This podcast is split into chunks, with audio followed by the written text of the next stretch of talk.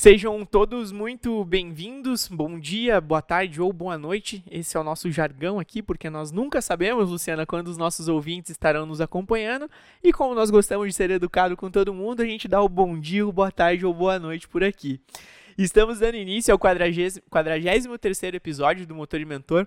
Hoje vamos falar um pouquinho aqui sobre marca empregador e cultura organizacional com uma pessoa que tem mais de 20 anos de carreira na área de recursos humanos, Luciana Ribeiro. Atualmente ela é gerente de recursos humanos de uma multinacional na indústria metalúrgica e ela vai contar aqui para nós um pouquinho também de como foi a vivência dela nos Estados Unidos. Já atuou em mais de cinco empresas de diversos segmentos, sempre com foco em recursos humanos. E, obviamente, já que ela atua com recursos humanos, ela é psicóloga com MBA em liderança organizacional. Luciana, seja muito bem-vinda, é um prazer recebê-la aqui. Tenho certeza que será uma aula, como já foi nos bastidores aqui, gente. Já aprendi, já mudei a percepção de muita coisa da, da vida como um todo. E eu tenho certeza que a Luciana vai impactar para todos os nossos ouvintes aí. Seja muito bem-vinda, Luciana. Obrigada, Lucas. Eu não vou dizer de cara para você que é um prazer estar aqui, porque eu acabei de falar que é um desafio. E eu costumo me desafiar para expandir, para criar novas sinapses, Sou apaixonada por neurociência, então faz todo o sentido do mundo hoje estar aqui vivendo uma coisa diferente com você. Que legal. Mas bom dia, boa tarde, boa noite para todo mundo. é, obrigado, né, por aceitar o desafio, igual você comentou. É um desafio de fato, né? Tem é, um, não é um bloqueio, porque senão eu não estaria aqui, mas uma certa insegurança, digamos assim, seria a palavra correta? Não sei. Eu acho que é prazer. Prazer? É, eu adoro falar em público desde muito cedo. Eu me reconheci liderando, eu acho que tinha nove anos de idade, naquelas. Não sei se até hoje é assim, mas antigamente fazia eleição de quem ia ser representante de turma. Então eu sempre gostei de falar, mas nunca gravando o microfone. Então é novo, é novo. E é o novo, é novo é bom. É bom, vai ser legal. Com certeza vai agregar muito para os nossos ouvintes aí. Bom, então nada mais justo, né, do que começar com você contando a tua trajetória, a tua linha do tempo profissional, como foi essa vivência nos Estados Unidos, em cinco empresas diferentes ao longo da tua carreira aí, né? É, sempre com foco em recursos humanos, de onde surgiu a psicologia na tua trajetória. Então, sinta-se à vontade para contar para o nosso público aí. Tá bom, vou retomar um pouquinho do que a gente conversou antes. É, eu tinha 12 anos, eu, eu acho, eu estava conversando com você que quando a pessoa escolhe né, qual é a profissão que ela vai se dedicar ou qual a universidade que ela vai estudar, fala um pouco dela, né? Porque é a junção daquilo que eu tenho afinidade com aquilo que eu vou me dedicar neste papel profissional. Eu tinha 12 anos e falei, vou ser psicóloga, vou escolher psicologia. E se eu fosse fazer outra faculdade hoje, se eu fosse repetir, fala, você repetiria a mesma? Repetiria a mesma. Eu acho lindo o estudo da alma. A psicologia, se desmembrar a palavra, é isso. Quando eu comecei, eu achava que eu ia para a área clínica eu não tinha a mínima ideia ou mínimo interesse em trabalhar em organizações. E aí, no terceiro ano de faculdade, a minha professora de psicologia organizacional, que é consultora, Mirli Zanata, se estiver ouvindo, um beijo. Falei pra Viu você. só, você tinha razão, você tinha razão. A experiência diz, né?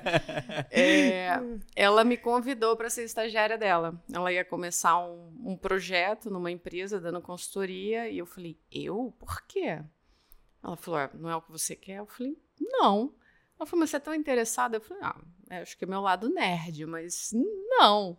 Ela falou: então você não quer? Eu falei: imagina, uma oportunidade dessa eu não vou deixar passar. E aí fui. E quando eu fui, eu me apaixonei. Porque é lidar com o ser humano num ambiente que você tem a possibilidade de tangibilizar esse desenvolvimento humano e contribuir depois, mais tarde fui saber, contribuindo com o business. E você pensar isso maior ainda é contribuir com uma sociedade. Então, acabou começando ali a minha trajetória. Eu fui muito abençoada, me sinto muito afortunada de ter saído da faculdade já como gestora, então não sei o que é não ser gestora. Então, eu saí já com a posição de coordenadora dentro da Bertrand Fort, que hoje é Faurecia, já há alguns anos é Faurecia. Eu fui a número 20 da empresa e comecei trabalhando com a área de desenvolvimento, depois assumi recrutamento e seleção e também respondia por qualidade. Então ali começou a trajetória. Eu tinha dois anos de empresa e aí nós recebemos em casa a proposta para ir para os Estados Unidos. E na época, é, meu ex-marido quem recebeu essa proposta e a gente estava planejando ter filhos. Então, confluiu e parecia fome com vontade de comer, literalmente num jargão chulo, coloquial do dia a dia. Eu iria fazer mestrado, ele iria fazer o trabalho, a gente ficaria três anos, e resumindo essa história, viraram sete anos de vivência nos Estados Unidos, voltando de lá com uma bagagem de cultura diferente, é, aprendendo que muitas vezes quando a gente erra, a gente acerta, porque eu não tinha conexão com a cultura americana. Até um dia que uma pessoa, a gente estava falando sobre pessoas sábias, né, que aparecem na nossa vida. Sim. Essa pessoa, essa mulher, ela olhou para mim, ela falou: "Você já pensou no presente que você deu para suas filhas? As minhas filhas nasceram lá."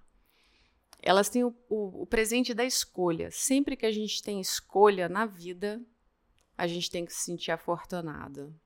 Porque você não tem uma só saída, você tem múltiplas saídas, múltiplas escolhas. E eu nunca tinha pensado por esse viés.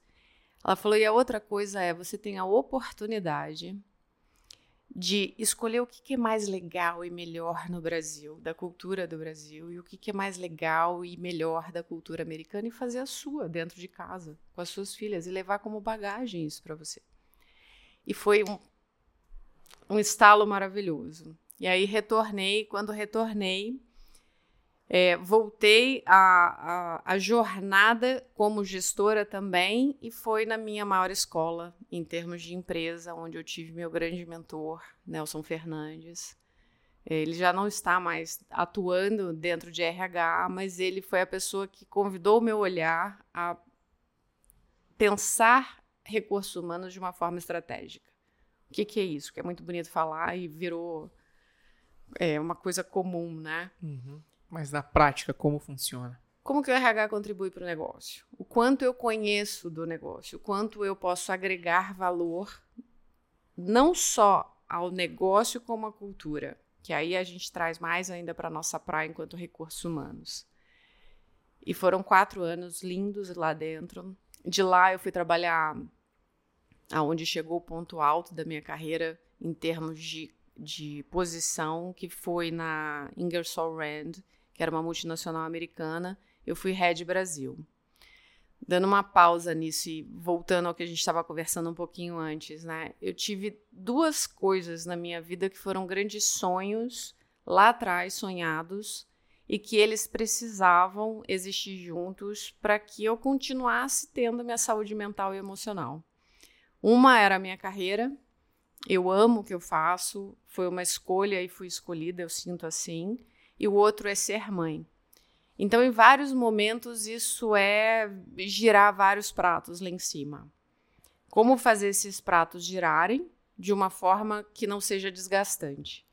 Então, quando eu cheguei nessa posição de ser head Brasil e respondendo para fora do Brasil, uh, fazendo, sendo líder de projeto lá fora também, com 10 unidades no Brasil, viajando constantemente, a conta fica cara. Uhum. Então, traz uma escolha. E quando se tem escolha, como a gente estava falando um pouquinho antes, é fantástico. Eu tinha a escolha de falar: eu preciso dar um tempo, porque eu preciso equilibrar essa matemática de dentro de casa. E comigo mesma, né? Dentro daquilo que eu propus para mim como mãe e tal. Uhum. E daí eu dei um freio e comecei a diminuir. Eu fiz um movimento oposto. O que, que para mim é importante? que horas eu quero chegar em casa, em que estado eu quero, principalmente é que estado que eu quero chegar em casa. Eu quero chegar bem. Eu quero estar com disposição para viver a minha vida, para mim e para as minhas filhas. E acaba sendo um exemplo que eu podia levar para dentro de casa. Não só falar, mas fazer. Então foi aí que eu comecei a dar passos invertidos do que normalmente as pessoas fazem. Acelerou no início, daí deu uma freada. Isso. E às vezes você precisa vivenciar. Por mais que eu achasse que eu estava atenta, eu não estava tão atenta assim. E é muito importante você estar tá atento, né? Estar tá no momento presente. É, eu achei que tudo bem, eu fazia o volume de viagens que eu fazia, ter a responsabilidade que eu tinha, os projetos que eu assumia, eu achava que tudo bem. Aí você começa a sentir o corpo dando sinais, ele fala com a gente, e uma criança em casa falando: você pode voltar a trabalhar onde você trabalhava. Ah. Eu falei, aonde? Ela falou, na Dixitoga. Ai, filha, acho que não.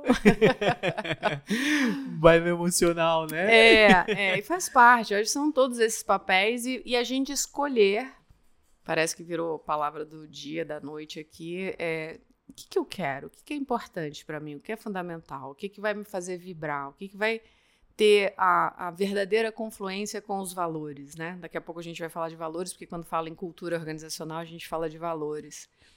E daí eu fui para uma outra multinacional. Quase toda a minha carreira foi em multinacionais, até chegar na Schwarz. Então, antes foi uma multinacional austríaca, a maior parte foram americanas, bastante pela questão do, do idioma, que para mim é fluente, mas também pela cultura.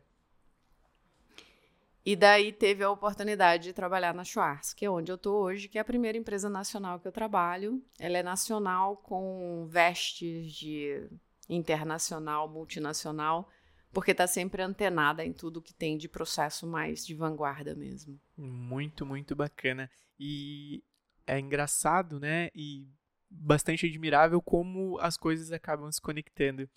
O meu primeiro estágio era uma empresa que prestava serviços para Ingersoll, Ingersoll Rand. Ah, é? Sim. Eu trabalhava numa empresa de montagem e automação de painéis elétricos e nós fazíamos os, os quadros, né? Uhum. os painéis elétricos que iam nos ar-condicionados da Train, na época, Isso. que fornecia para Ingersoll também. Olha só. É.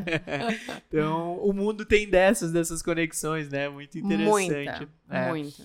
E durante essa tua trajetória toda, né? Você começou ali em 2020, em 2000, perdão, né? Em 1998. Por... 98, a trajetória começou.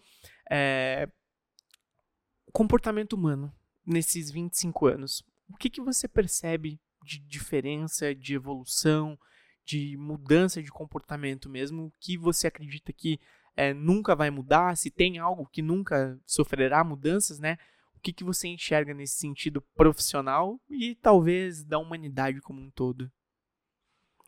Eu tô aqui quase paralisada com a frase que você me perguntou se tem alguma coisa que nunca vai mudar. É. E por mais contraditório que seja com tudo que eu estudo hoje e me debruço sobre neurociência, que fala justamente sobre plasticidade, o quanto tudo é muito efêmero, a velocidade daquilo que a gente pode expandir. A gente usa só 5% do nosso cérebro, então a gente tem 95% de potencial a ser explorado e utilizado. Mas mesmo assim, eu vou dizer uma coisa que eu acho que não muda. Não tem como você ser um bom profissional. Eu ia falar gestor, mas eu vou falar profissional, sem ser um bom ser humano. Isso muda? Hum, ah, difícil. Pode ser que sim, eu acho que estar aberta a isso. Mas voltando à, à pergunta inicial, que essa foi só que eu fiquei presa uhum, a esse pedaço é esse... da sua pergunta. foi provocativo? É. consegui. O que, que mais muda? Fala. Desculpa de interromper. Imagina. Eu consegui retribuir aqui, então, gente, um pouquinho do que foi os bastidores. porque ela me fez algumas aqui que, olha, me colocaram numa famosa sinuca de bico aqui. Mas é importante esse estresse no nosso sistema, porque eu falo que dá um F5 no nosso cérebro. É verdade. eu acho que o que mais mudou, Lucas, é assim, é a tecnologia, o papel da tecnologia na nossa vida, né? Então, quando a gente, se eu parar e pensar lá nos anos 2000, 23 anos atrás, o volume de informação, acesso à informação, as ferramentas que a tecnologia trouxeram eram impensáveis, né? É, a gente vai vivendo e talvez não vai vendo quão celery é tudo isso. É tudo muito rápido você parar para ver e vivenciar e ter uh, sido testemunha ocular dessas mudanças é hum. muito incrível. Porque conecta com uma outra conversa que a gente estava tendo de gerações, né? Porque depende se você fica paralisado. Uhum. Seja a geração que for, se você ficar da sua letra maiúscula ao seu ponto final, dizendo a minha geração é isso, ou o tempo moderno é aquilo, você elimina possibilidades que estão aí e que só vão agregar em você. Nas trocas, no dizer, nossa, é verdade, olha, você está lendo um livro que eu não li, olha, a gente viu uma citação aqui fantástica no início que eu não tinha conhecimento e vice-versa. Então, eu acho que a tecnologia ela fez muito esse papel. Lógico que ela a, atua num, num modelo mocinho e vilão, né? Como tudo na vida, a gente tem os dois lados e pode extrair dos dois, sem eliminar nenhum nem outro. Então, ao mesmo tempo que ela trouxe um, uma, um potencial gigante, enorme de informações, qualquer informação tá na palma da tua mão. Concorda? Nem sempre é a verdade. E mais que isso, qual é o tempo, a habilidade e o suporte interno que você tem, ou que nós temos, qualquer pessoa tem, e quanto mais jovem a pergunta fica mais enfática, para assimilar aquilo ali. Então, existe um das antigas, o famoso Piaget, que ele diz: como é que você desenvolve o seu conhecimento? E essas palavras são de propósito: desenvolve o conhecimento, não é adquire. Para você desenvolver, você primeiro precisa assimilar o processo.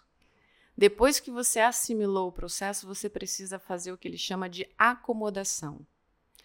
Que é você pegar o processo, o novo conhecimento, seja o que for, eu assimilei, agora eu acomodo dentro de mim e eu uso, eu pratico. Depois vem um outro.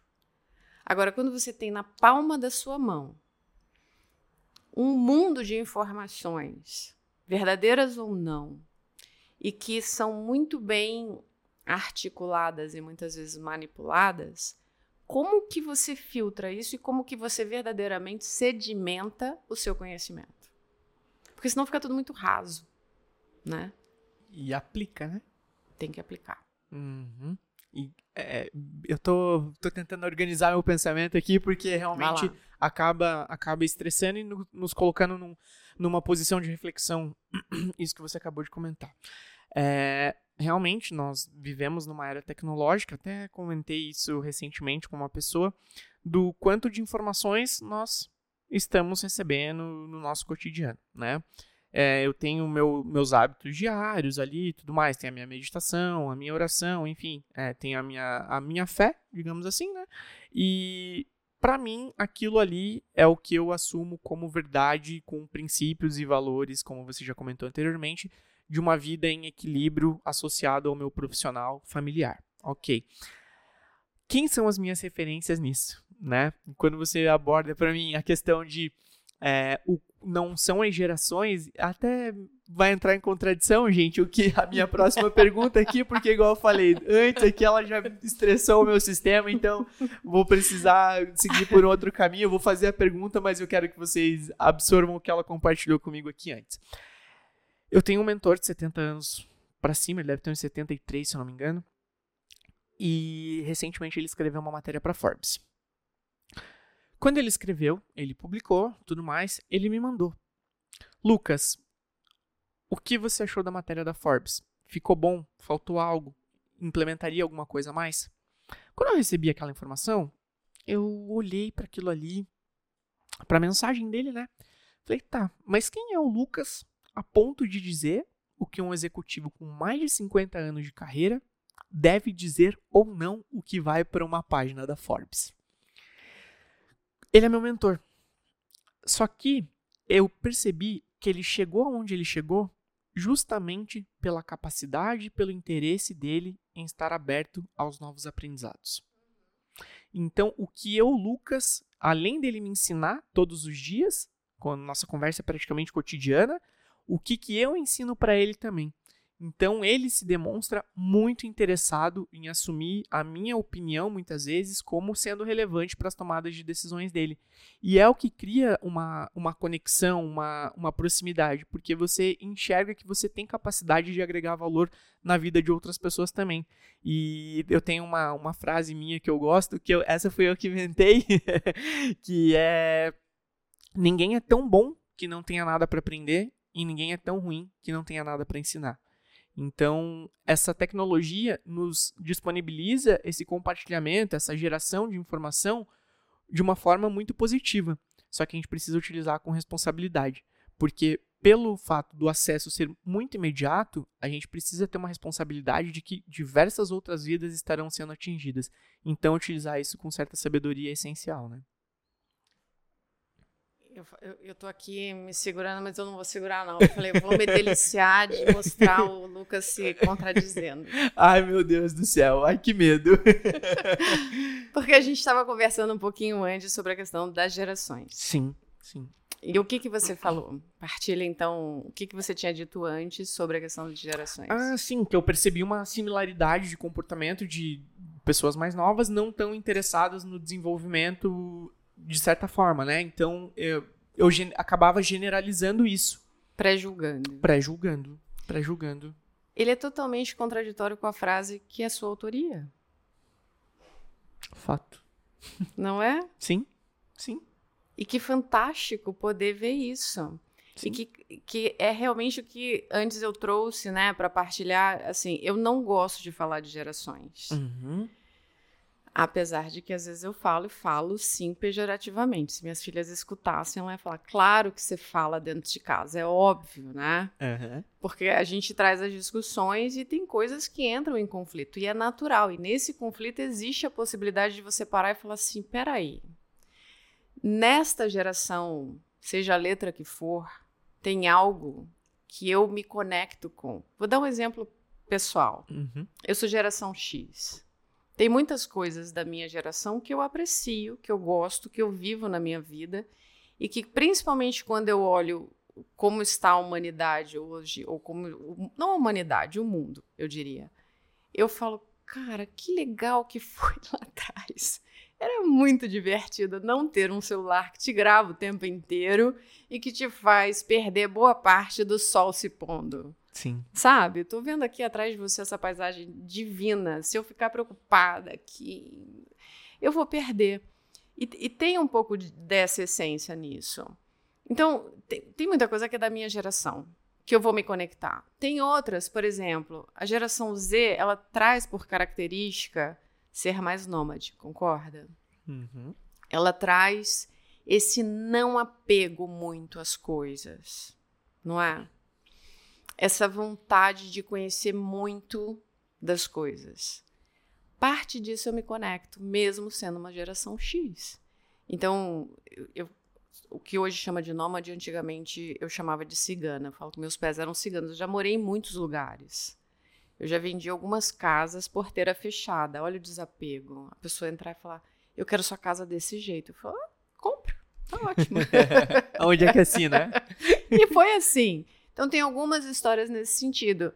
É, a possibilidade de fazer o home office hoje, então tem um quê nômade nisso, né? Se eu vou para um café, se eu vou para algum ambiente diferente que me estimula, isso é Z. Tem coisas que eu vou me conectar, tem outras que não. Me aprofundar completamente, apaixonadamente no volume gigante disponível no YouTube dos assuntos que me interessam, é de tudo? Não. Eu não sou uma ávida absorvedora de conteúdos digitais. Eu filtro muito e cada vez mais, porque eu sei o quanto aquilo ali é manipulativo. E eu tenho muito cuidado com isso, muita preocupação também com isso. Então, eu acho que quanto mais a gente consegue transitar entre as gerações, é melhor.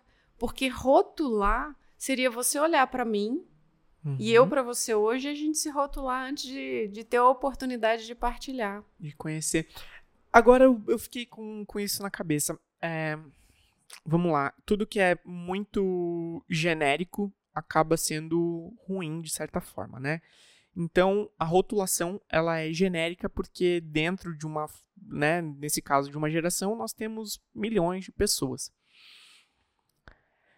Qual seria a forma correta então, de evitar algo nesse sentido. Por que, que eu falo isso? Porque aqui eu posso, e realmente eu vou me contradizer novamente, tá? E já pensei, enquanto você estava falando, eu já, já estava num conflito interno aqui. É, de que maneira que eu olho para uma ocasião, tá? Então, me conectei lá com uma pessoa de 18 anos. Não prejulguei ela, tá? Eu me interessei em aprender com ela, me interessei porque com certeza ela vai me ensinar alguma coisa. Como associar o discurso, desassociar, na verdade, né, a pessoa do discurso? Eu diria que primeiro que você usou uma frase que eu acho muito difícil de acontecer. Você vai julgar. E é natural que a gente julgue. Porque a gente aprendeu a receber dessa forma. A gente rotula para dar conta. Não é? Se eu rotular determinada situação, determinada pessoa, eu faço uma leitura, eu me preservo, eu me preparo para lidar com aquilo. Dá, dá outro podcast, porque a própria insegurança faz você rotular, né? Sim. Porque eu dou conta do outro a partir do momento que eu crio um rótulo e, acesso às minhas informações para lidar com aquilo. Eu acho que a grande sacada não é você não julgar. É vo você vai fazer esse movimento. Mas se você estiver consciente no presente momento e sacar que você fez isso, você fala: peraí, qual oportunidade que eu estou perdendo aqui? Entendi. Porque eu rotulei. Entendi. E aí você dá a chance. Não necessariamente aquilo vai se, ah, vai, vai se confirmar. Porque pode ser que o seu rótulo tivesse razão. Você fala, ah, tá bom. Uhum. E aí tem um monte de coisa que dá para usar no meio do caminho, né? Você passa a desenvolver outras habilidades para sentir aquele cheiro, se é fato, se não é. Mas mesmo assim, se colocar em dúvida. Porque a partir do momento que você deixa de se colocar em dúvida, você fecha o seu conhecimento. Eu falo que é colocar o conhecimento aprisionado entre a letra maiúscula e o ponto final. Eu amo reticências. Clarice Lispector tem frases lindas sobre reticências, porque é um mundo de possibilidade a reticências. Você não pôs fim. Você fala, tem mais por aí. Imagina quanta coisa. Só. Eu falo que eu sou psicóloga que gosta de números, eu adoro números. Então, a, a ciência, então, ela vem com vida para olhar com números. Eu já mencionei antes. A gente usa só 5%. Você fala. Ah, como é que expande? Como expande? Né? Uhum. E tem os caminhos para. Desafiador, hein? Muito legal, é bacana, porque, igual eu comentei, me colocou em conflito, né? Um, conflito interno para evitar esse tipo de situação. E talvez aquilo que eu experimentei, aquilo que eu vivenciei, é, não diga sobre, de fato, um range muito grande de pessoas, entendeu? Uhum. Então pode ser que eu tenha pego um intervalo muito pequeno, uma parcela insignificativa dentro do que é a realidade de fato. Então, obrigado pelo insight. Talvez eu comece a mudar meu discurso com relação é claro a algumas que tem coisas características, hoje. né? Sim. É, positivas e negativas. Quando a gente fala é, da pauta de, de geração Z, você tem todas as coisas legais e bonitas que eu comentei. Você tem um outro lado extremamente preocupante, que é justamente esse volume gigante de informações através de mídia social, onde a gente não consegue filtrar. O seu sistema límbico ele já absorveu antes de você saber que você absorveu. Aquilo entra parecendo uma verdade. Você já se projeta porque você não é e não tem, não faz aquilo que o outro tem, faz e é. E aí, qual é o sentimento que vem? e quanto esse sentimento está sendo crescente e adoecendo. Então, o que, que a gente pode contribuir efetivamente? É olhar dados, é, é verdadeiro, o número de depressão e de ansiedade exponenciou imensamente, assim como, se a gente olha do outro lado, no outro viés positivo, o número de pesquisas e de pessoas imbuídas em se desenvolver através do que é positivo, através da ciência, da neurociência, da meditação, que você falou que faz também, é uma das dos maiores bens que a gente pode fazer para a gente mesmo. Eu, eu sou muito recente nessa vibe de fazer meditação e entender o que, que ela traz uhum. para a vida. A gente pode contribuir dessa forma. Eu acho que sacar a geração te oportuniza olhar o que é bom, o que não é, e o que não é, como eu contribuo para fazer ficar. Uhum. Lógico que a pessoa tem que estar tá atenta e disposta a querer ouvir aquilo tudo lá também. Estar né? disponível, né? Estar abertas. É. E então agora, indo para nossa pergunta, né? Não vou entrar 100% nela, mas enfim, com esse contexto todo, como gestores olham, é, complementando a tua pergunta, todo, tudo que você já falou aqui, né? Como que os gestores devem olhar para essas gerações entender que tem esses diferentes propósitos e como contribuir, como agregar e não se blindar com um ar de superioridade de que ah, essa geração não valoriza isso, porque na minha época, né? É muito comum a gente É. falar isso. Na minha época é, era valorizado, queria eu ter uma oportunidade dessa, enfim. É, como se blindar a esse tipo de equívoco no ambiente profissional? Eu vou entrar por outro viés, tá? E aí depois eu chego nessa resposta. A gente vai costurando. Uhum. Existe um, uma sabedoria antiga que fala sobre lugar ao sol, né? Todo Uhum. mundo tem um lugar ao sol. Depois fizeram músicas bem legais sobre isso também. Você acha que todo mundo tem lugar ao sol? Não. Não. Eu acho que tem. Você só precisa se Vamos lá. O que autoconhecer. seria o lugar ao sol? Lugar ao sol é, vamos trazer isso para um contexto de organização. Será que eu, Luciana, me daria bem numa empresa que fosse extremamente competitiva? Não. Será que eu, Luciana, me daria bem numa empresa que fosse extremamente processual e quadrada no sentido de ter muita regra e norma? Não. Mas existem pessoas que seriam felicíssimas em empresas extremamente competitivas? Sim. Uhum. E pessoas que seriam imensamente felizes por terem um armário que ela abre, tem a política, tem o procedimento, o fluxograma, etc. Sim. Então, o que eu chamo de lugar ao sol, que expande o nosso próprio brilho, é assim: aonde eu escolho trabalhar e que esse lugar me escolhe, tem match, Uhum. tem fit Uhum. cultural, Uhum. Porque a cultura vem do quê? De valores, tanto a da empresa como a nossa, né? Quais são os meus valores que comungam com os valores da organização? É, o autoconhecimento tá bem na Perfeito, raiz, né? é Na isso. Uhum. Eu preciso me autoconhecer. Uhum.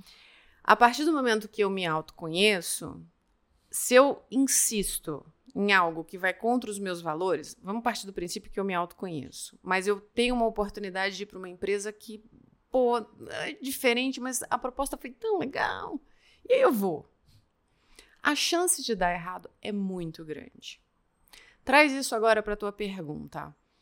Como que os gestores fazem? Eu tenho que saber, enquanto gestora, quais são os estilos, independente da geração, que eu preciso, quero para formar o meu time.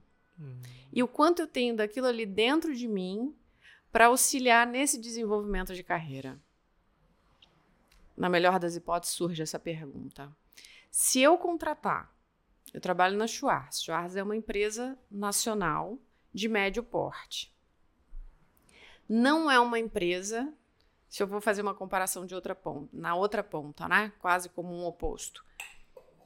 Você pega, o que seria o oposto da Schwarz? Uma startup que tudo é muito rápido, tudo é muito fez, fiz e já foi. Não é, a gente tem o tempo de solidificar. Tem gente que gosta, tem gente que não gosta. Então, com o que, que eu me identifico? Se a pessoa for lá e ela quer mudar tudo do dia para a noite, ela vai se frustrar e o próprio gestor contratou errado. Não depende da idade, não depende da geração. São esses valores que precisam da match. Seja em relacionamento, de amizade ou de amor, seja no trabalho, precisa ter essa confluência. O resto você vai aparando, você vai desenvolvendo. Não estou falando que as pessoas precisam ser iguais, porque senão seria até chato, Sim. né? Você ter só seu espelho ali. Mas os valores não significa que eles não mudem, tanto que as culturas de empresas organizacionais elas vão também mudando. Você vira e fala assim: eu vou arriscar, a gente faz isso no dia a dia, né? Eu vou trazer alguém que tenha um perfil diferente, porque eu quero trazer esse tubarãozinho, esse oxigênio para dentro do dia a dia. Você traz consciente, você vai gerenciar o risco. Provavelmente essa pessoa não vai durar muito. Correto? Sim. mas ela vai agregar o ambiente. Ela vai cutucar o ambiente. E ela vai ser cutucada também. Nem que seja para ela dizer, eu não posso trabalhar num lugar assim. Isso é autoconhecimento e tá tudo bem. Uhum. Só não é legal quando você faz por fazer. Sem intencionalidade. Sem sacar o que você aprendeu. O que, que você aprendeu com esse processo? Deu errado, ok. O que, que você aprendeu no processo? Do mesmo jeito, os gestores, né? O papel do gestor, eu, eu costumo cutucar, incomodar, instigar. Tem alguns sinônimos para isso. É, o gestor de dizer assim: você escolheu sentar na cadeira de gestão. Honre. É uma missão, hein? É que nem ser pai e mãe. Honre. Você escolheu colocar no mundo. Então, assim, você tem uma responsabilidade que vai além de você, não é mais só você. Ser gestor não é mais ser só você. É o outro. É um desafio. Tem gente que se nutre disso e tem gente que se exaure disso. Já é uma dica do corpo pra gente. Se você se lançou ao universo de ser gestor, mas você chega em casa exausto, não é para você. Não faça isso com você, você vai adoecer. Tem uma família te esperando. Né?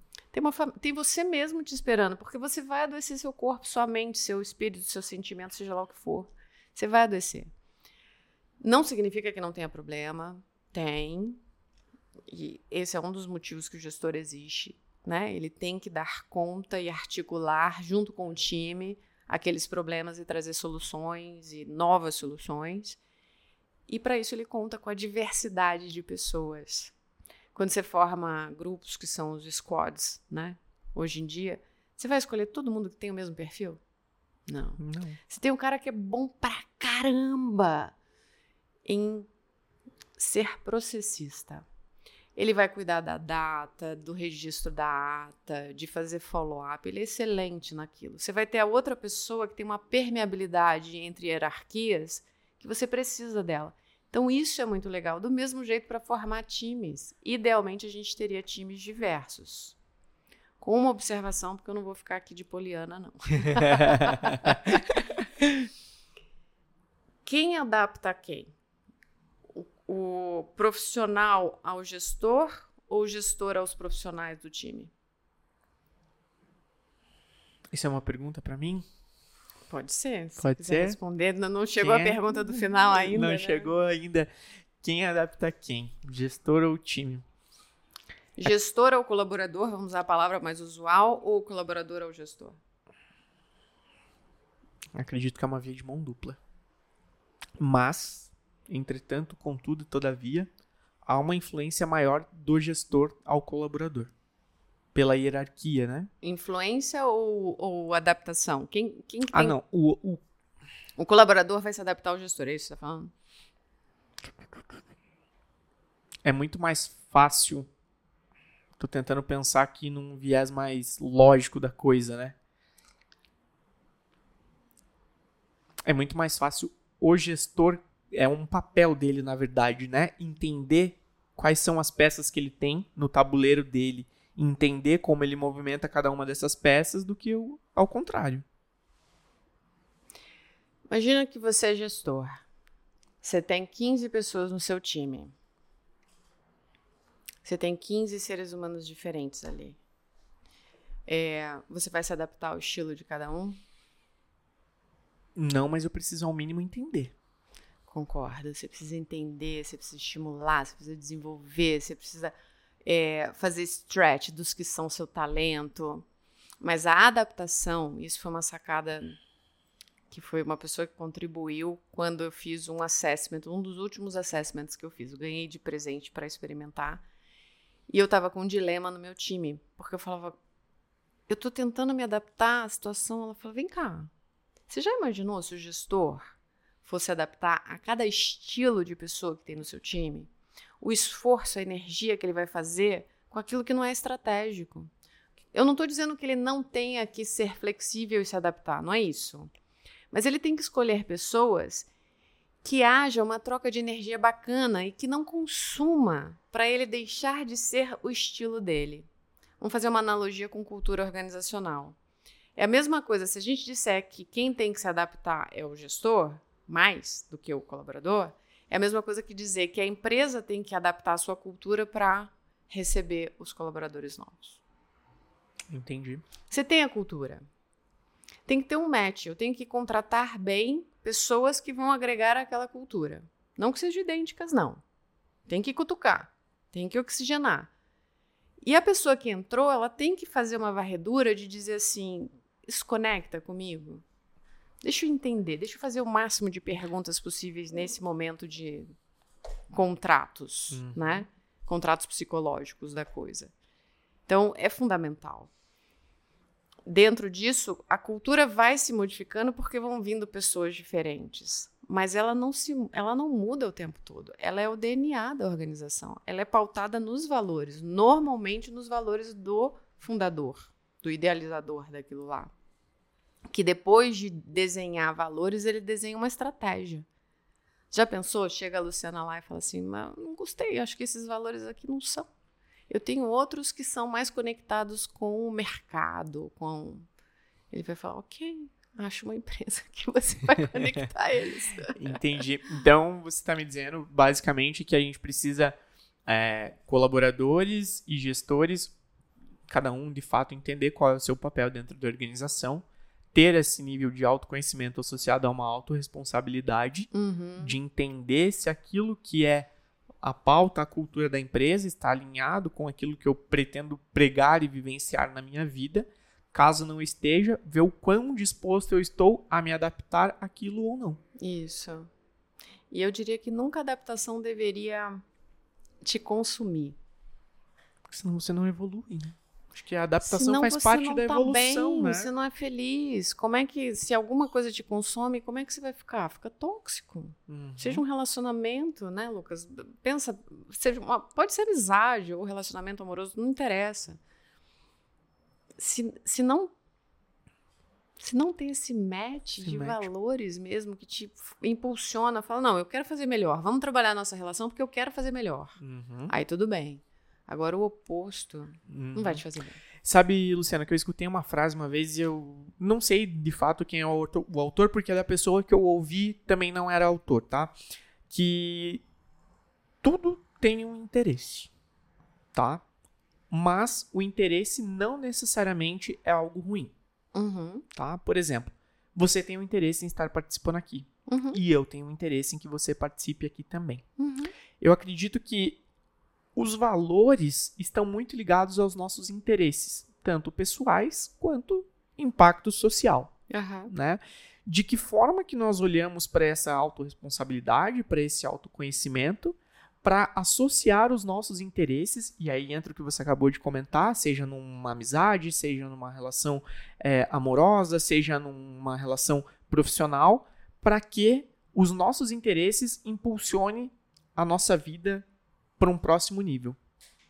Então, é olhar de fato para aquilo que são os nossos valores, né, que a gente estava comentando aqui, e entender aonde cabem as nossas companhias, aonde, aonde cabem as nossas atitudes, aonde cabe o nosso momento, aonde cabem os nossos estudos e entender também de que forma que nós somos interessantes antes de sermos interesseiros. E aí era basicamente isso que dizia a frase: como é que eu vou ser interessante antes de ser interesseiro? Interesseiro ou interessado? interesseiro não no, no, é, é, também para não ser pejorativo isso exatamente tá. exatamente tá mas é basicamente isso é, é utilizado o interesseiro para justamente causar esse estresse né uhum. é, no, de pensar de pensar de mas o termo seria interessado né uhum. vamos ser interessados antes de ser é, per, perdão vamos ser interessantes antes de ser interessados uhum. né então olhar para isso na sociedade como um todo e olhar é, entender de que forma que nós vamos impactar positivamente o, nosso círculo, seja social, seja profissional, seja familiar, enfim. Né?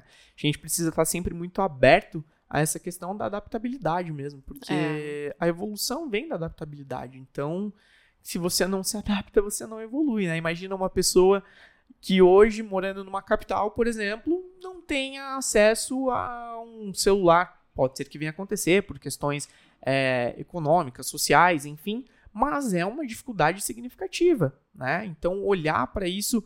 É... E ela vai desenvolver outras habilidades. Também. Que a gente não desenvolve. Não desenvolve por... Exatamente. Então, é... perfeito, perfeito. Vou te dar um exemplo. Sim. O meu aplicativo predileto é o Waze. eu amo o Waze. Por quê? Dois motivos. Um, que eu adoro fazer caminhos diferentes de propósito, mas também por prazer. Uhum. Quanto mais uh, não rotineiro, mais possibilidade de sinapses você tem. Quanto mais sinapses, você abre campos não explorados do seu próprio cérebro. E aí eu falo, ok, vou para cá. Aí eu ponho o Waze e falo, ah, agora você me leva onde eu quero chegar. Então eu acho muito legal. E um dia, conversando com as minhas filhas, a gente estava viajando, pega o Waze e tal, não tinha sinal. Ela olhou e falou: Como é que você fazia na sua época? Essa frase é ótima. Né? Foi porque a época de hoje não, é mais é, a minha época. É até um limite de idade só. Que bagunça é essa? Tem que colocar ordem no carro. Falei, a gente fazia uma coisa interessante que vocês vão viver agora. Vai lá e pergunta a orientação. Eu não. Vai lá e pergunta, porque você desenvolve outra habilidade. Que é Comunicação. Comunicação, né? O próprio sentido espacial. Eu quero ir para o norte.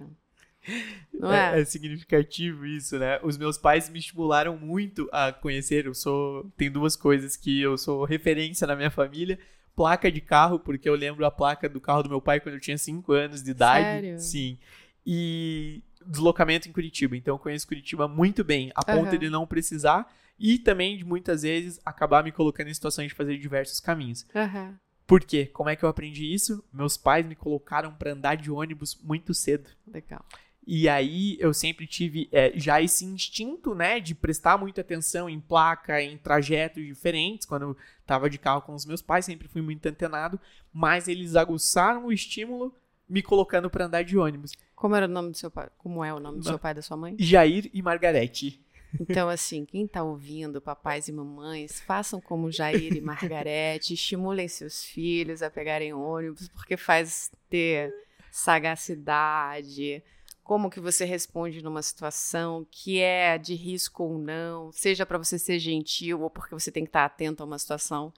Eu fiz minhas filhas andarem de ônibus muito cedo. É, é, é significativo. Meus pais é moram em Santa Felicidade. Meus pais moram em Santa é. Felicidade. No ensino médio, com 14 anos, eu saí de Santa Felicidade e ia até o Boqueirão de ônibus todos os dias. Passei, passei boa parte da minha vida no Inter 2, viu? Foi significativo. Bom, Luciana, pra gente encaminhar aqui o nosso podcast, me conta a tua opinião sobre a questão da cultura organizacional com relação à marca empregadora que, que você hoje, como executiva de recursos humanos, olha e se atenta para que você tenha essa cultura bem desenvolvida e receber, né, receber recentemente a renovação do selo GPTW, Foi. como vocês buscam se posicionar dessa forma? Eu vou tentar não ser repetitiva, porque a gente vai voltar a falar de novo de valores, né? É, só que eu, eu colocaria agora valores em outro aspecto, que é uma combinação. Já trabalhei em algumas empresas a maior parte delas multinacionais. É, boa parte delas tinha os valores pendurados em quadros na parede.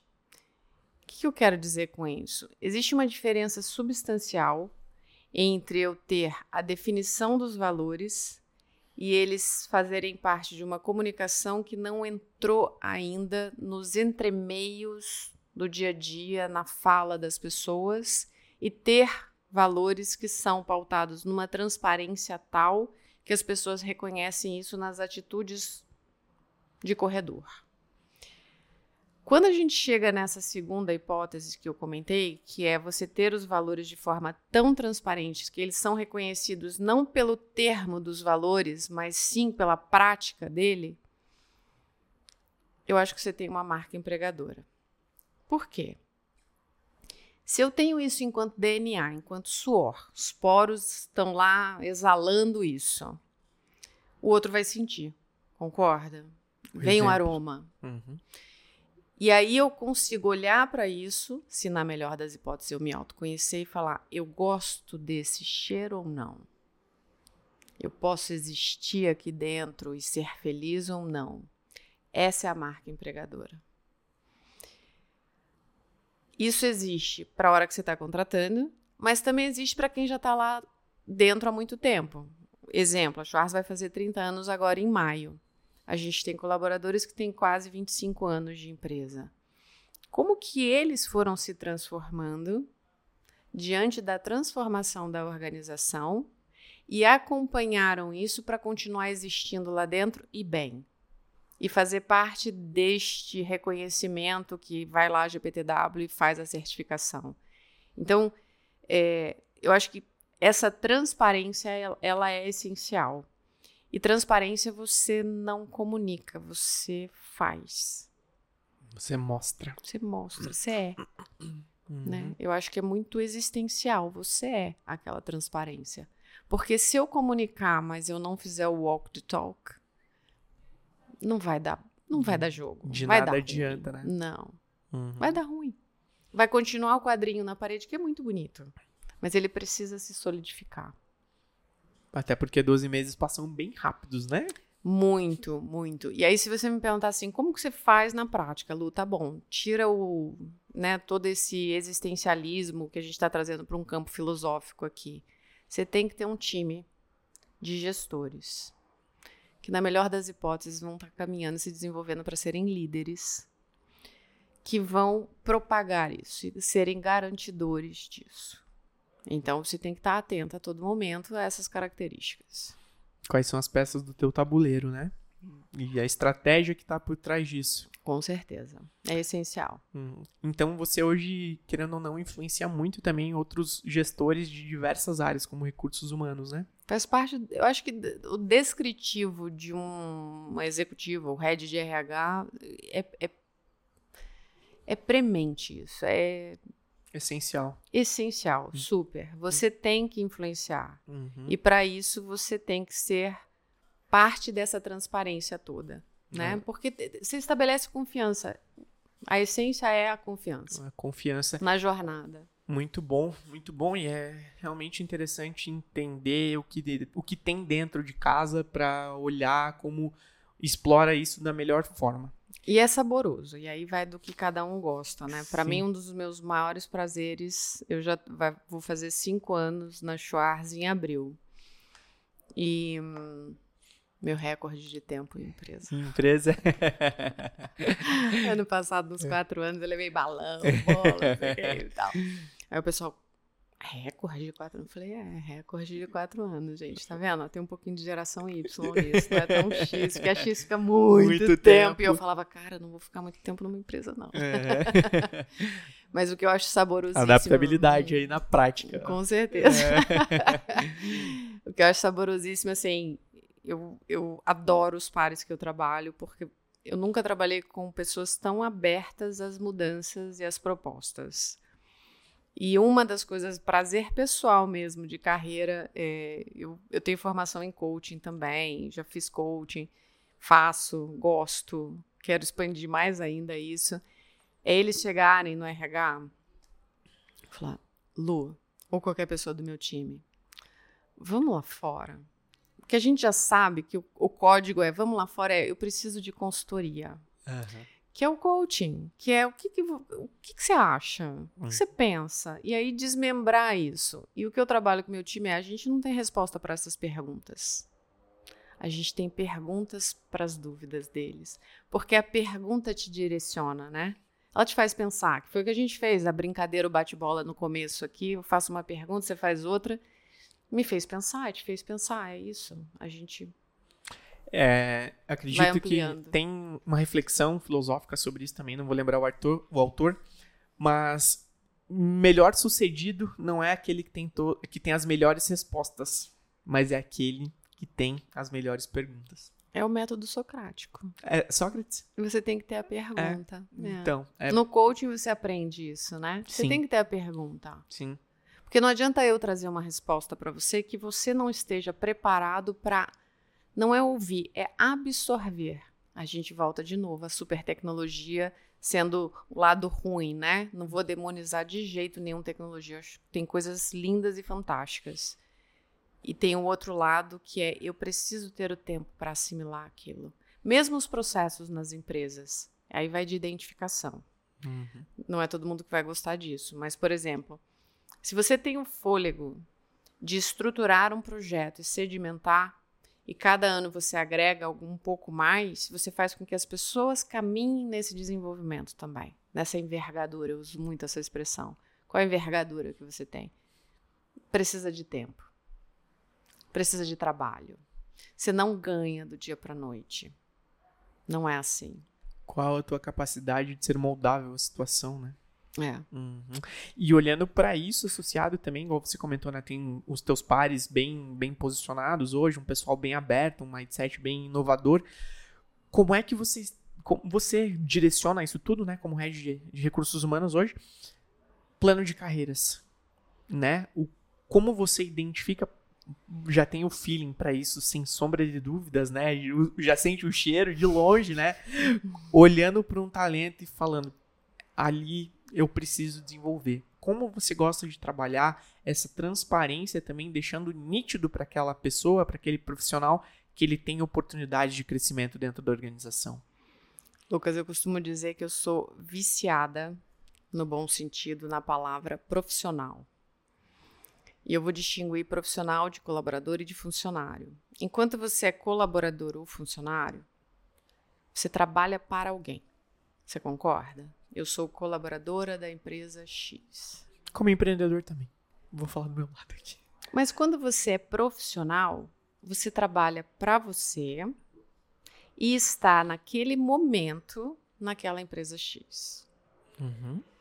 Se você faz por você porque você quer dar o seu melhor, você quer direcionar, você quer agregar valor, você quer impactar, automaticamente a empresa colhe isso que você está sedimentando. Por que, que eu estou falando isso? O jeito que eu trabalho na minha cabeça, com o meu time, com os pares, o que, que é uma jornada de carreira, é essa troca. O que, que o outro quer? Então, o gestor tem um papel fundamental. Ele precisa identificar, junto do seu time, quem são os seus talentos e os não talentos também, aonde querem chegar. Como que ele se sente reconhecido. Como que ele está posicionado no mercado é a base, né? Salário e benefício. Mas fora isso, qual é o salário emocional dele que, comparado ao mercado, o mercado pode levar? Qual o impacto que eu posso ter se eu perder essa pessoa?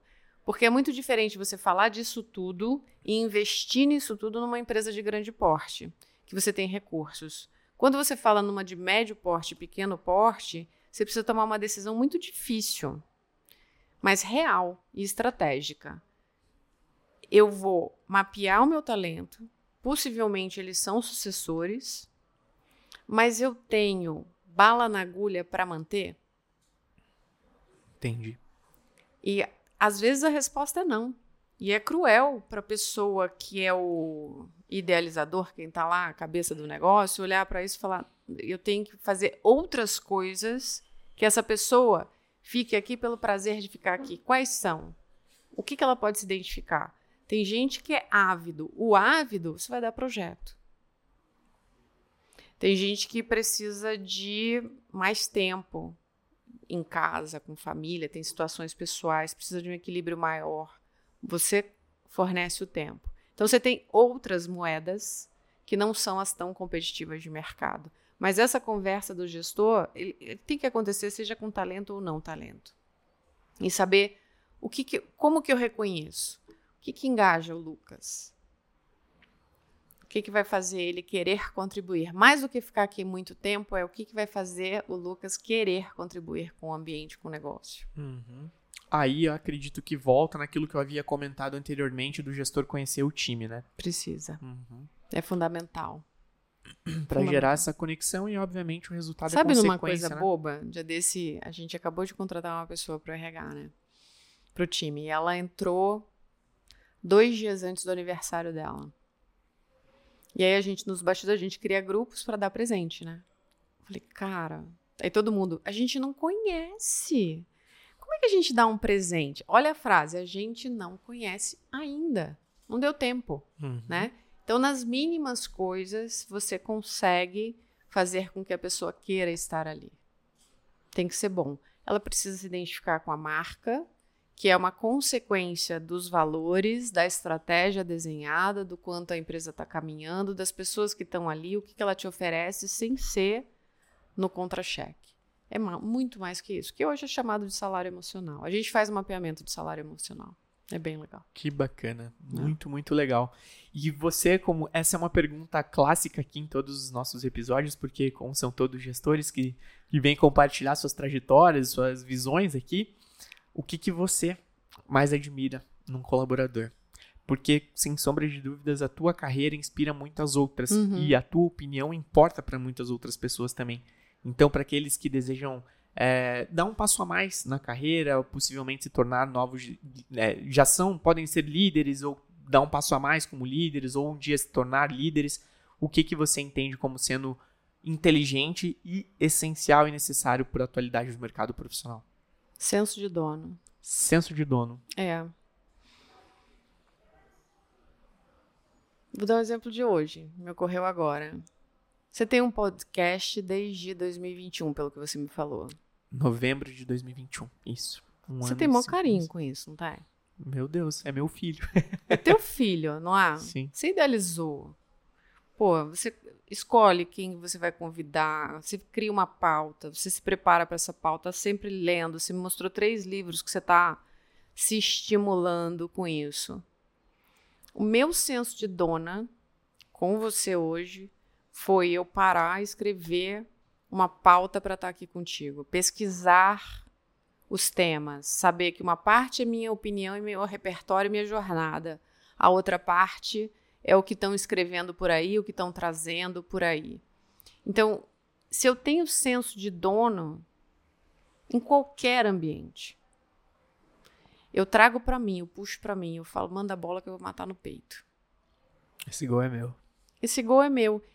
Para fazer o gol, eu vou precisar de recursos, eu vou precisar de outras pessoas, eu vou precisar do ambiente, eu vou ter que solicitar para o meu gestor, mas eu vou cuidar daquilo ali como se fosse meu. E quando você faz isso em qualquer coisa na vida, você tem um resultado diferente. Você vai buscar alternativa. Você não vai parar no primeiro não. Você não vai parar na primeira dificuldade. Ah, toma, não, vou até aqui, porque daqui para lá é, é, de outra pessoa. Você, você não faz isso. Então, mesmo que a pessoa não tenha experiência, principalmente para quem está começando carreira, né, estagiários ou quem saiu de faculdade, o que, que precisa ter? Tenha isso. Você vai trazer protagonismo, você vai trazer uma visão diferente, você vai se fazer ouvir, você precisa ter assertividade, agressividade positiva para se posicionar, para se colocar e vai exercitando. Eu sempre faço o paralelo com academia. Sempre. No seu caso, vou fazer com meditação. fazer dois paralelos. Uhum. Pessoa que quer ganhar músculo, porque precisa se cuidar e etc e tal. Não tô falando só de, de beleza estética, mas tô falando de saúde mesmo. É uma das minhas válvulas de escape também, o treino. É, você ganha músculo no primeiro mês? Não. Muito pouco.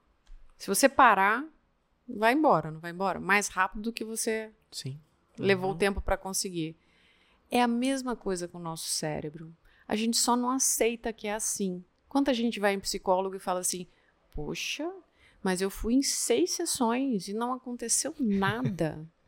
o imediatismo. Eu falo, ser humano, você levou, sei lá, XPTO anos para chegar nesse estado que você tá em seis sessões, você quer um milagre da natureza? Como assim? Mas para ir para academia tudo bem, eu ir bastante. Então a gente, eu acho que uma das coisas assim que me interessa muito desmistificar isso a gente pode trabalhar o nosso cérebro de várias formas. Você não alcançou estágios fantásticos que a meditação nos leva na primeira meditação, alcançou?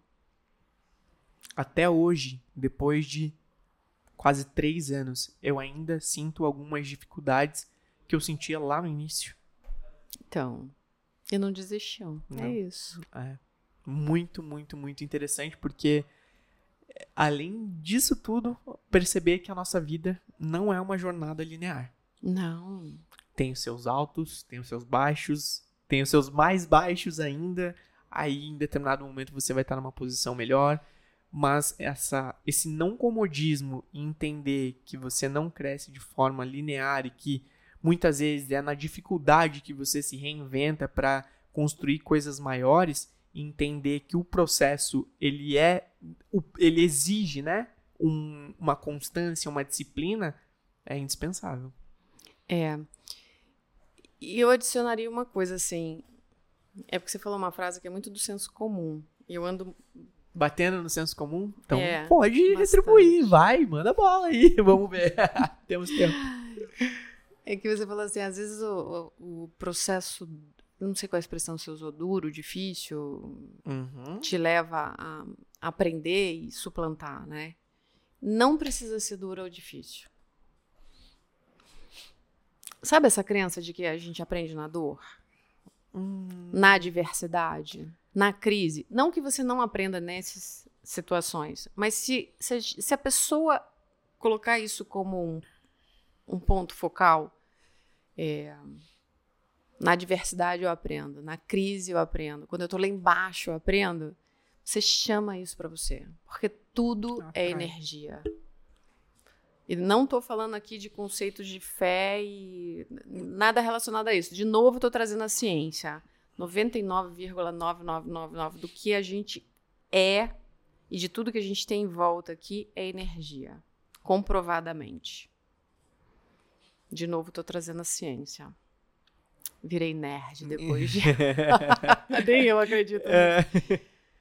Se tudo é energia, aquilo que eu penso emana energia, que já é medido. Todos os nossos sentimentos são medidos em hertz. Quanto mais elevado o sentimento, amor, gratidão são os dois mais elevados, os hertz, hertz são lá em cima. Se eu estou vibrando lá embaixo.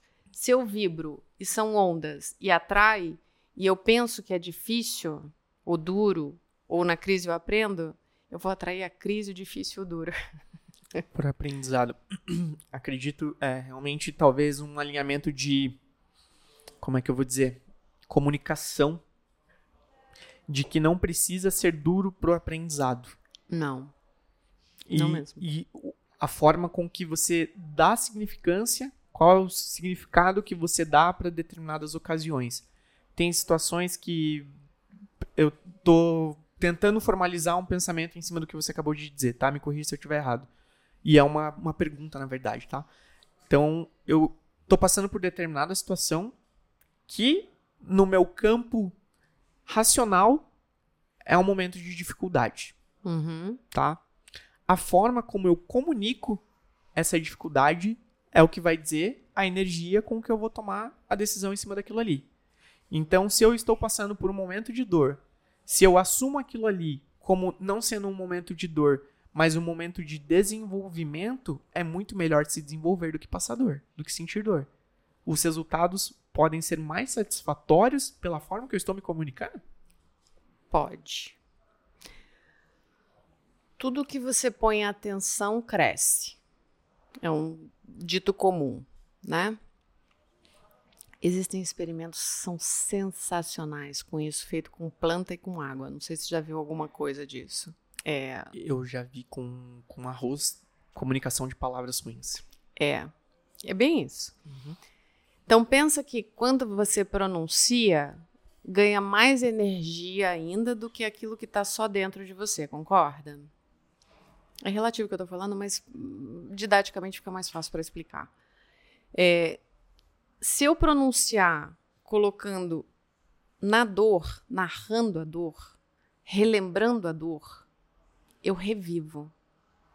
E o que é mais louco ainda é que o cérebro ele não consegue distinguir se você está vivendo naquele momento ou se você viveu lá atrás. Porque quando a gente vive a dor ou qualquer emoção, ela cria como se fosse um, um padrão, quase como uma receita, que é hormonal e uh, sináptica também. Quando você narra, é como se você dissesse: vem cá, libera aí X de serotonina, X de ocitocina, X daquilo, porque essa é a combinação da receita que eu vivi lá atrás e faz tais conexões sinápticas. Isso vira um modelo. Cada vez que você narra, você aumenta, se enfatiza. Você vai criando sucos mais profundos ainda daquela dor. Quando você faz isso, você emana essa mesma onda e atrai mais daquilo lá. Entendi. É, você fala, Tá bom. Qual... Toda a minha narrativa precisa ser mudada. É um fato. É um fato, né? É um Se fato. eu quero mudar, eu preciso mudar minha narrativa. Eu fiz um treinamento de, de inteligência emocional e coaching e tudo mais há um tempo atrás e falava algo referente a isso também. E agora eu estou revivendo com o que você acabou de abordar aqui. Exercícios práticos, né? Existe algum estudo que comprove o tempo de ressignificância para criar uma nova sinapse? Por exemplo, é, obviamente que depende do nível de dor, né? né? O quão profundo foi esse suco, quanto a gente comunicou de forma negativa, mas existe alguma forma de otimizar a saída desse processo? Existem algumas formas que a ciência está estudando. Então, isso que eu acabei de comentar sobre não o autor que eu comentei contigo, que eu tive agora uh, por uma semana com ele na Colômbia, é, o Joy Dispenza ele fala que uma das coisas é você não não conta de novo. Tem outros aqui no Brasil também que falam. O Rossandro Kingsley, ele usa a expressão, sabe quem é? Assisti uma palestra dele numa feira em São Paulo. Sensacional. Ele é sensacional. E ele chama isso, porque um vai falar da neurociência, são nomes super rebuscados, né? Física quântica, mecânica quântica, tá tudo dentro do, desse sentido. O Rossandro, ele traz de uma forma mais coloquial, bem coloquial, que ele fala, é o nosso saquinho de vômito. Uhum. Não é? Uhum. Então, aconteceu um negócio, você fechou Aí eu encontro, esbarro Lucas e eu quero contar o que foi ruim que aconteceu no meu ano novo. Eu falo, Lucas de Deus, você não sabe o que, que aconteceu no meu ano novo. Aí eu abro meu saquinho de vômito, ele dá essa expressão. Aquilo lá já está guardado, o cheiro está pior. Mas eu abro e partilho com você e fecho de novo e guardo como se aquilo lá fosse, nossa, minha estima. Cada vez que eu faço isso, o odor, por analogia, vai ficando pior. Na mente, o sulco vai ficando mais profundo. Não é ignorar o fato, é mudar o foco. É mudar a atenção. Aonde eu ponho a atenção, cresce. Onde eu ponho energia, cresce. Essa é uma premissa importantíssima, que faz a gente ter um shift de visão muito grande, muito importante. Entendi. Ah, então não conto em lugar nenhum. Não, você vai para terapia e conta na terapia. Agora, você não fica partilhando Entende? Com todo mundo. E a gente. É, é viciante isso, né? E literalmente é viciante. Sim. O título do livro, ele mostra isso. Quebrando o hábito de ser você mesmo, é porque ele vai evidenciar o quanto você viciou em você. Nos seus hábitos, nas suas rotinas, que fazem você ser como você acredita ser eu já lembrei do Einstein falando, você vai fazer do mesmo jeito e querer uma, um resultado diferente. Cara, loucura, não tem como, Sim. né? Uhum. Então, ele fala de algumas formas. Então, uma, não fica propagando o que é ruim, contando e recontando, porque você põe energia naquilo ali. Você vai contar no setting terapêutico. A meditação é... Só que ele propõe não a meditação passiva, mas sim a meditação ativa, que você acessa os seus sete chakras para que você expanda para o oitavo ponto de energia e flua e conecte com o universo e com todo o potencial humano. Esse é outro hábito. O outro é aquilo que você seleciona e escolhe se circundar. Eu observei que esse acaba sendo quase uma consequência. A partir do momento que você se centra nesses dois primeiros, existe muita coisa que está ao seu redor, no seu satélite, que você passa a não suportar. Pessoas, programas, músicas, séries, coisas que você lê, você fala, cara, não faz mais sentido para mim. Porque você mudou a sua conexão. Se você muda a sua energia, você não vincula mais com aquilo lá. Então, as suas escolhas, mas existe a escolha que é uma escolha, eu vou fazer assim porque eu aprendi no livro que é o melhor, e você não se conectar, não vai funcionar. Precisa ter essa clareza de intenção e de sentimento comungados ali para que isso se propague. Sensacional. E olhar isso para com um senso de evolução, né? É. E isso que você falou, músicas, filmes, hábitos que ontem poderiam fazer sentido e hoje não faz mais, envolve relacionamentos interpessoais. Sim. E é, eu vou falar por experiência própria aqui, tá? Quando eu comecei a estudar sobre que eu tinha tomado a decisão de que eu queria abrir a minha empresa, eu precisei me ausentar socialmente, tá? E vivo reflexos disso até hoje. Hoje o meu grupo, o meu círculo social, ele é muito mais restrito, mas muito mais qualificado. Uhum. Por quê? Porque eu deixei de optar pelo senso comum, por aquilo que é o é comum, mas não é normal, ao meu ver, que hoje não faz tanto sentido, um dia fez. Sim. Mas a minha evolução não significa que eu sou ingrato por aqueles momentos. Uhum. Porque se não fossem aqueles momentos, eu não teria uma referência, mesmo que ruim, num sentido de evolução. Uhum. Então, olhar para essa evolução e esses círculos sociais não como uma ingratidão. Né? Não, nunca. A evolução Muito bom, muito bom, Lu. Vamos encaminhar para a reta final aqui da Vamos, nossa gravação. Eu vamos. falo, olha, ó, gente, vai dar um pouquinho mais de uma hora. Eu falo que ficaria fácil, fácil, fácil, duas, três horas conversando aqui. Eu adoro. É. Um dos meus prazeres na vida é conversar, É. fazer perguntas. Vou mudar de cadeira com você. É, deixar, abe- deixar aqui ainda em tempo o agradecimento ao Rafa, né, que recomendou a tua presença é aqui. verdade. Então, obrigado, Rafa, muito legal, uma, uma experiência incrível aqui com a Luciana. Obrigada, Rafa. É, e no final aqui do nosso podcast, eu sempre gosto de deixar aberto o microfone para o nosso convidado. Então, esse é o teu momento de pergunta agora. Seja com uma pergunta, uma crítica, uma sugestão, algo que você queira deixar aqui para o nosso público. Ó, eu fiz a tarefa de casa, eu vou ler a tarefa de casa. Vai ler a tarefa de casa? Então tá Vou. bom, vamos lá. Qual é a pergunta que eu faria para o Lucas?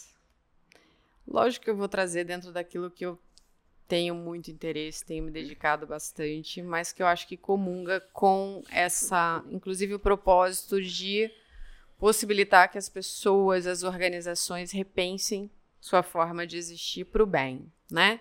Propagando, imaginando realmente aquela pedrinha que a gente joga no lago e ela se propaga. Estou muito dentro desse sentido. Legal. Então, quando eu estava pensando qual pergunta que eu faria para você, como finalização, eu lembrei de um TED que eu assisti, não me recordo o nome, e que ele fala o quanto as organizações se utilizam muito pouco da ciência. E que se ela se utilizasse da ciência, tem números à vontade aí disponíveis, né, e reais, é, ela teria uma eficiência maior no seu próprio business. Então, partiu o pensamento disso.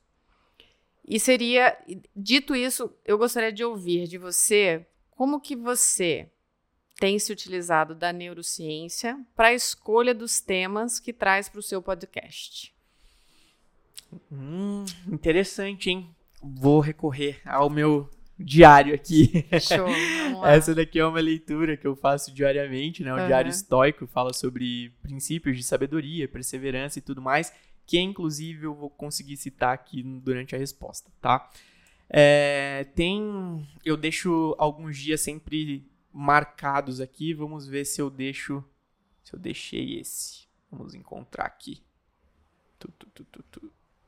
Vamos lá. Aqui. É uma passagem do dia 28 de janeiro. Tá. Observa com bastante atenção o princípio orientador das pessoas, especialmente dos sábios, tanto do que eles foram quanto o que eles buscam. Além disso, essa é uma situação de Marco Aurélio em Meditações, tá? Além disso, Sêneca diz: Sem uma régua com a qual fazê-lo, não podemos endireitar o que está torto. Primeiro, esse, livro eu encontrei numa recomendação da publicação do Augusto, que é um vice-presidente da Volvo, no LinkedIn e tomei como hábito isso. Hoje, ciência está muito ligada a pensamento, tá? Associado a isso, eu olho para as pessoas sábias que eu tenho no meu círculo social ou até mesmo de forma tecnológica. Mês passado, o Carlos Henrique Ferreira, ele é mais, ele é mais conhecido como Kaique, né? Ele é diretor de comunicações da Renault. Uhum. E ele fez uma publicação sobre uma atitude, sobre uma nova implementação do Instituto Renault, olhando como o impacto social, a segurança no trânsito estava alinhado com o cuidado aos colaboradores, a performance e a inovação da empresa. Olhando aqueles vieses ali, eu olhei de que forma que eu poderia aprender com aquele posicionamento dele tá? Então, o que no meu modelo de negócio motor e mentor hoje eu posso aplicar algo que tenha uma responsabilidade social, seja algo que esteja alinhado com a inovação do meu negócio e além disso im- impactando na performance do business, igual você comentou, Uhum. né? Tudo que é relativo à experiência é compartilhável. Então você veio aqui e compartilhou a tua experiência comigo. Nos 45 episódios de Motor e Mentor até hoje, eu nunca saí a mesma pessoa que eu entrei. Uhum. Por quê? Porque eu busco esse aprendizado e replicar, né? Jogar essa pedrinha na água para que ela dissemine de uma forma muito positiva. Então, como os meus convidados aqui são pessoas de referência e que eu busco entender sobre eles antes para depois formalizar o convite, Uhum. eu sei que são pessoas que buscam na mesma proporção que eu Uhum. um certo conhecimento. Porque eu sei que o que eles vão compartilhar aqui comigo, eu posso, de certa forma, discordar, mas tem um embasamento, no mínimo, teórico e prático com a vivência e a experiência que eles possuem, cada um no seu campo de atuação. Então, é olhar para as pessoas mais sábias que eu e o que elas me ensinam.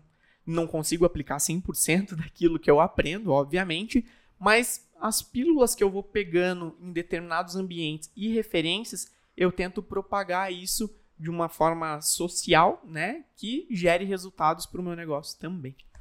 Basicamente, Tá gerando, né? nesse viés. Espero que sim, né? Respondi a pergunta? Respondeu. Respondi. respondeu. Legal, Luciana, obrigado pelo, pela pergunta aí, realmente. Vou falar uma coisa pra você aqui, tá? Foi um dos episódios que eu me senti mais instigados ao debate, Ah, é? porque foi a primeira vez que alguém conflitou algo que eu tinha dito. Eita! E eu achei isso muito significativo. Mu- Ui, bati. Eu achei isso muito significativo. Por quê? Porque te coloca numa situação, hum, do bom sentido, de estresse que te obriga a refletir sobre o teu posicionamento. Pra, mais uma vez, ver se nós não estamos disseminando Uhum. algo que nós assumimos como verdade, Sim. sendo que, igual você comentou no início, é só É. 50% da realidade. Aham. Então, quando você estressou o meu sistema ali, eu pensei, realmente, tem algumas coisas, a, a comunicação que agora a gente abordou no final, que eu preciso mudar. E pouco provável que alguém me verá dizendo outra vez de que a geração, de que a geração é desinteressada, enfim. Então, eu falo que eu sou o maior, eu, o maior aprendiz aqui acaba sendo eu. Eu fico extremamente agradecida desse feedback. E toda vez, eu, eu tenho usado muito essa expressão ultimamente. Eu falo, fiquei tão feliz de estar errada. Porque mostra uma flexibilidade, um dinamismo para o que tem aí. Não vou dizer nem que é novo, não, porque parte do que a gente conversou antes do podcast, que hoje a neurociência traz, já é dito há mais de dois mil anos atrás, três mil anos atrás, é, de uma forma que não podia ser explícita. Porque senão era visto como bruxaria, né? Então isso era mantido de alguma forma ah, a 200 mil chaves para que o acesso fosse somente a quem tivesse preparado para isso e disposto a isso. E hoje a gente tem a chance, de novo, voltando para a tecnologia, de acessar todo este conteúdo. Então, a hora que eu olho para mim e falo, que legal, eu estava errada, eu reconheço que tem um mundo de coisas para eu dizer, eu sei que nada sei. Eu não gosto muito dessa frase, eu confesso, porque. E não é não humildade, não. Eu sei um tanto de coisa. Porque eu fui construindo o meu repertório e eu gosto muito disso. E, ao mesmo tempo, eu reconheço que tem um mundo maior ainda do que esse repertório, do que o meu conhecimento, para explorar e conhecer. Até mesmo a experiência de ter vindo aqui me desafiar ao novo e curtir. Foi legal. Você me deixou Ia super perguntar. à vontade. Não, tô super à vontade. Que bom. É, e o exemplo disso é a gente poder expandir a hora, né? E Sim. fazer a hora não vista. Que ju- justamente é a prova de que eu tô à vontade. Então, te agradeço pela, por essa oportunidade e por. Agora você vai ficar registrado no meu livro de experiências. Ah, legal. Fico Feliz. meu primeiro podcast da vida. Ah, bacana. Eu fico muito feliz em saber que é um marco importante na tua Sim. vida, né? E que também consegui estressar o teu sistema. né? Sim, sim, muito obrigada por isso. E eu que agradeço por você vir aqui, disponibilizar teu tempo, compartilhar, porque igual eu comentei, né? É, é uma trajetória que inspira, sem dúvidas, e pelo teu posicionamento, a tua comunicação, o teu, a tua postura mesmo, tenho certeza que coloca muitas pessoas para pensar, porque melhor do que ter a resposta é ter as perguntas certas, sim. né? Uhum. Então, obrigado por compartilhar, por me fazer algumas perguntas que me colocou em um momento de reflexão aqui, porque sem dúvidas daqui é o que eu falei essa semana, eu dei uma palestra sobre como gerar networking pelo LinkedIn, uhum. gerar negócios, networking pelo LinkedIn. E eu citei o Guido. O Guido, ele também esteve aqui no podcast e ele falou, Lucas, primeiro as pessoas se conectam, depois elas fazem negócios. Então, o que eu busco aqui no meu no, no podcast, e eu citei ele no, no podcast, no, no podcast não, perdão, no, na palestra, por quê? Porque ele está na Austrália, hum. em um ano de desenvolvimento, e a nossa conexão foi tão grande que ele deixou um legado na minha carreira. É. E agora você também, da mesma forma, com que essas legal. perguntas provocativas aí, é, gostaria de te agradecer pela, pela presença aqui. Tá Obrigada tá a você. Luciana, obrigado, tudo de bom, um grande abraço. Para você também, abraço. Bom, gente, então vamos finalizando aqui o 43 do Motor e Mentor, é, igual eu acabei de falar aqui, né? Espero que tenha sido uma aula não só profissional, mas uma aula de experiências de vidas e posicionamento e postura também para aqueles que desejam dar um passo a mais em suas carreiras tenho certeza que eu costumo dizer que o podcast está virando um MBA já. é, é uma aula de peso aqui, bastante significativa. Mais uma vez, Luciana, muito obrigado e um grande abraço. Nos vemos na próxima semana. Seguimos acelerando. Até breve. Tchau, tchau.